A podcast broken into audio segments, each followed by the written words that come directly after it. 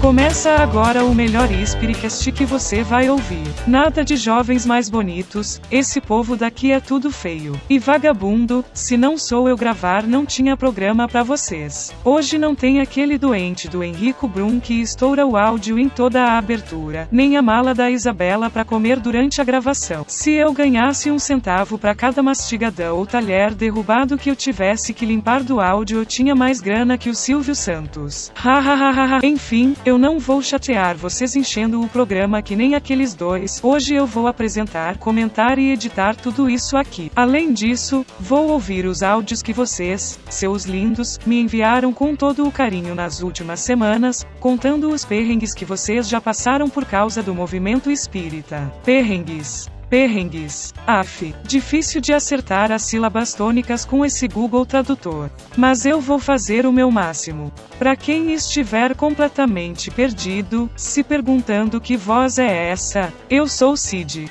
Eu edito o Spiritcast. Agora, se você está realmente perdido e não sabe nem o que é o Spiritcast, esse é um podcast espírita que tem episódios novos todos os dias 13 e 30 em todos os streamings que você curtir, tipo o Spotify ou o Deezer, mas tem no YouTube também. O primeiro perrengue vem lá da cidade de Catanduva e é da Aninha, ela já participou aqui do Spiritcast no episódio 26. Eu gostei de editar a voz dela porque é bem fofinha e ela não ficou gritando nos meus ouvidos que nem o Henrico, aquele merda. Só tá o som. Espera, sou eu que solto o som.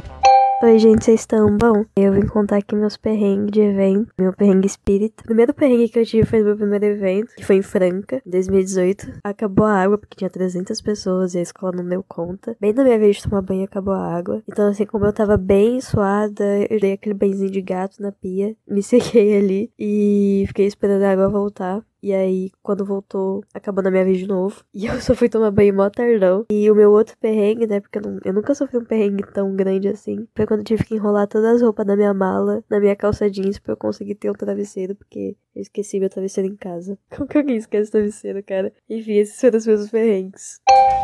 Você sabe quem esquece um travesseiro no evento espírita? Aninha, você esquece. Parabéns, seu feito será lembrado por gerações. Uma curiosidade dessa história é que eu estava na Come de Franca também, inclusive foi minha primeira Come. Eu tenho muita timidez então provavelmente ninguém vai lembrar de mim. Mas eu estava lá e também passei perrengue com essa falta de água, por sorte eu consegui tomar banho naquela noite, mesmo assim foi traumático. E parabéns novamente, Aninha por admitir para o Brasil e o mundo que você tomou banho de gato em um evento espírita. Eu sei que a maioria dos que estão ouvindo também tomaram, mas poucos irão admitir.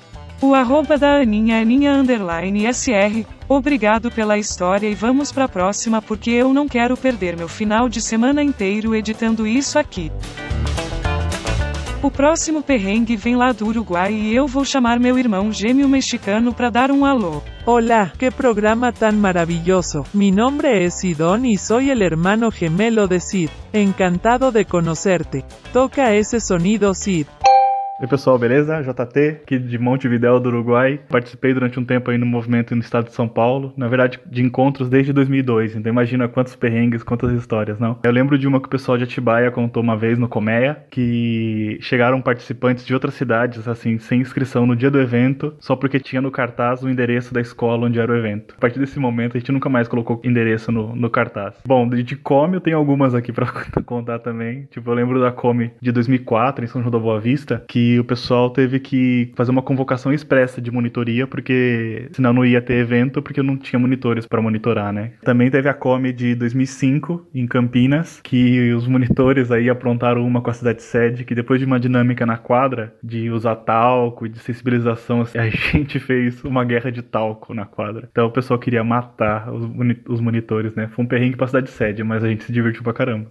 e outra também, que eu me lembro quando eu tava como diretor do DM, que aconteceu em 2012 em Itapira. Na semana do evento, ficaram sem escola. A escola que eles tinham organizado e planejado todo o encontro, na semana do evento disse não pode ser mais aqui. Aí eles correram e em uma semana conseguiram escola, conseguiram espaço para poder realizar a de 2012 lá em Itapira. Tem mais aqui. Congesp, né? A gente pode deixar de falar de Congesp, que é o um encontro estadual aí que reúne as quatro assessorias e tal. Eu lembro de 2006 em Rio Claro que o maior perrengue para todo mundo foi tomar banho no container, né? Não tinha banheiro, então eram uns containers gigantes pra poder tomar banho. E em 2011, na Congesp de Guarulhos, também outro perrengue, que além da ladeira que tinha na, na UNG, pra galera subir e descer de, a, a, todo momento, também banho foi um problema, porque acabou a água no meio do evento, assim. Foi bem, bem complicado nesse momento. Umbragem Nordeste, que aconteceu em 2015 também, que aí o problema não era água fria pro evento, né? Só tinha água quente. Quando a gente tomava banho de tarde, a água saía pelando do chuveiro, então não tinha banho frio. E enfim, galera, é isso. Eu acho que os eventos eles sempre têm esses perrengues, essas, essas coisas que acontecem. Na verdade, fortalece a amizade, fortalece muito a equipe de trabalho, faz a gente ter muita história para contar. E imagina, o participante tem história, imagina a equipe que organiza o evento e vê tudo que acontece por detrás, assim. Parabéns pelo podcast, eu não conhecia, fiquei muito feliz do trabalho de vocês, espero vida longa e que vocês possam produzir conteúdos aí muito mais acessíveis ao jovem e incentivando o jovem a participar do movimento como se deve. Um grande abraço, fique com Deus, beijão.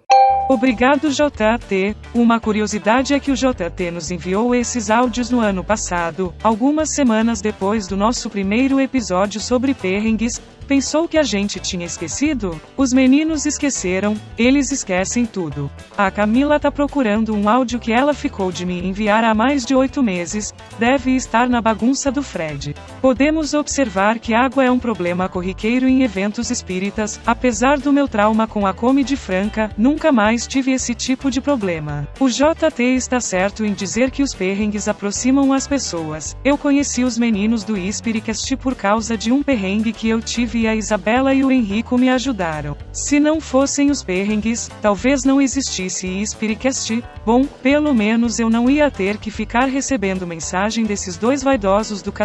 toda sexta-feira. Enfim, choices. O Instagram do JT é JTO Garcia e eu já editei um áudio dele semana passada. Valeu por estar sempre conosco.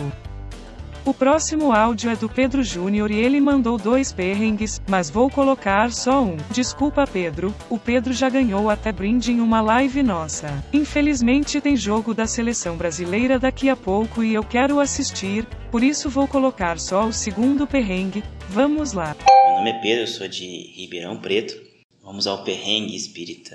Tinha o encontro de pais e filhos, que é um final de semana onde a galera da, das mocidades levavam seus pais para estudar o espiritismo juntos, né? O tema era Os vícios prendem suas armas. E inventaram que eu que tinha que encerrar o encontro, dar as palavras finais do encontro. Tá bom, eu montei um texto lá, é, pensei, repensei o que eu ia falar. Falávamos sobre os vícios, como por exemplo álcool, cigarro, as drogas ilícitas, enfim. E falávamos também sobre o web vício, que estava aumentando bastante. E a parte que eu falei mais, assim, né, na, na parte de monitoria, foi do, do web vício, né? Aí, chegando no final do encontro, que seria a hora de eu me consagrar com as palavras finais, teve um, um senhor que era ex-usuário de drogas, que ele foi dar um depoimento da vida dele. Ele explanou por mais ou menos uns 10 minutos. E foi uma explanação linda, perfeita, maravilhosa, digno de fazer algumas pessoas chorarem.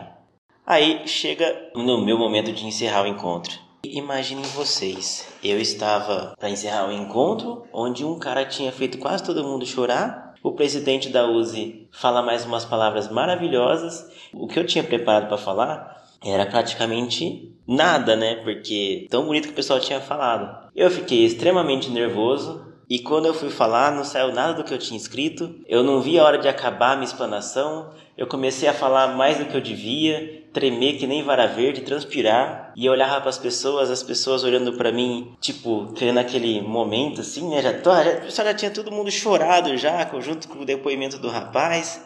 Enfim, para mim isso foi um perrengue foram momentos que para mim foram péssimos e eu confesso que eu sinto vergonha daquele encerramento que eu fiz. Eu sei que não vai parecer, por causa da minha voz sintetizada monotônica, mas eu gargalhei muito do seu perrengue. Fiquei só imaginando o desespero ouvindo todo mundo se emocionar 15 minutos antes de você fazer o seu encerramento mágico. Você não tinha chance não, Pedro. Que bom que pelo menos rendeu uma boa história para os ouvintes rirem em suas casas. O arroba do Pedro é Pedro underline M Júnior. Você merece o Tocantins inteiro, Pedro. Ai, ai, estou passando muito tempo conversando com o Henrico. Valha-me Deus.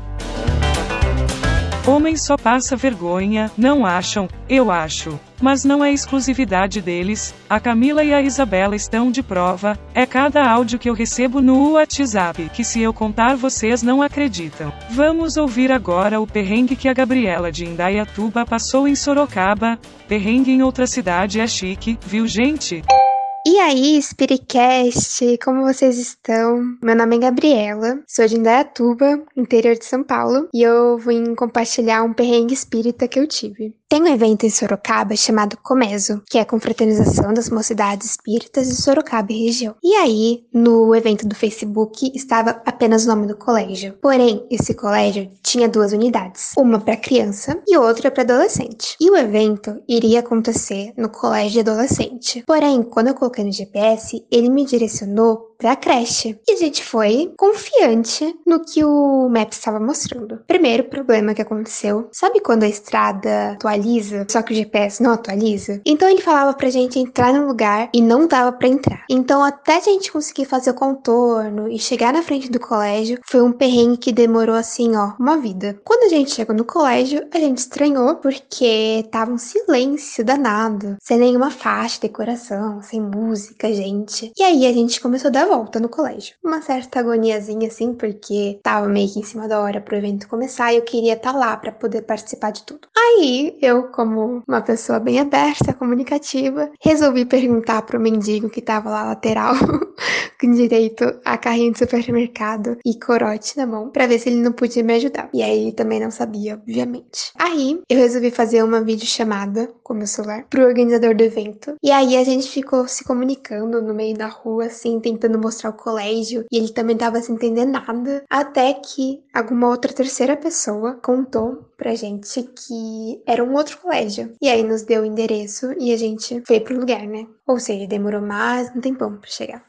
Que rolê errado, Gabriela, isso já aconteceu comigo. Não em um evento espírita, mas aconteceu e foi horrível, especialmente a parte de chegar no lugar e ficar duvidando se era lá mesmo. No fim não era, vida que segue, Parabéns por ter persistência e não ter medo de fazer uma videochamada do meio da rua em uma cidade desconhecida e um bairro perigoso. Claro que a espiritualidade estava com você e não havia risco, mas por via das dúvidas, vou usar sua história para não entrar nessa situação nunca mais. Aliás, qual era o sabor do corote do mendigo? O arroba da Gabriela é Gabriela Gavirã, tudo junto. Estamos chegando no final, mas antes temos mais uma história. E essa vai para todos vocês que não são espíritas há muito tempo ou que nem se consideram espíritas ainda.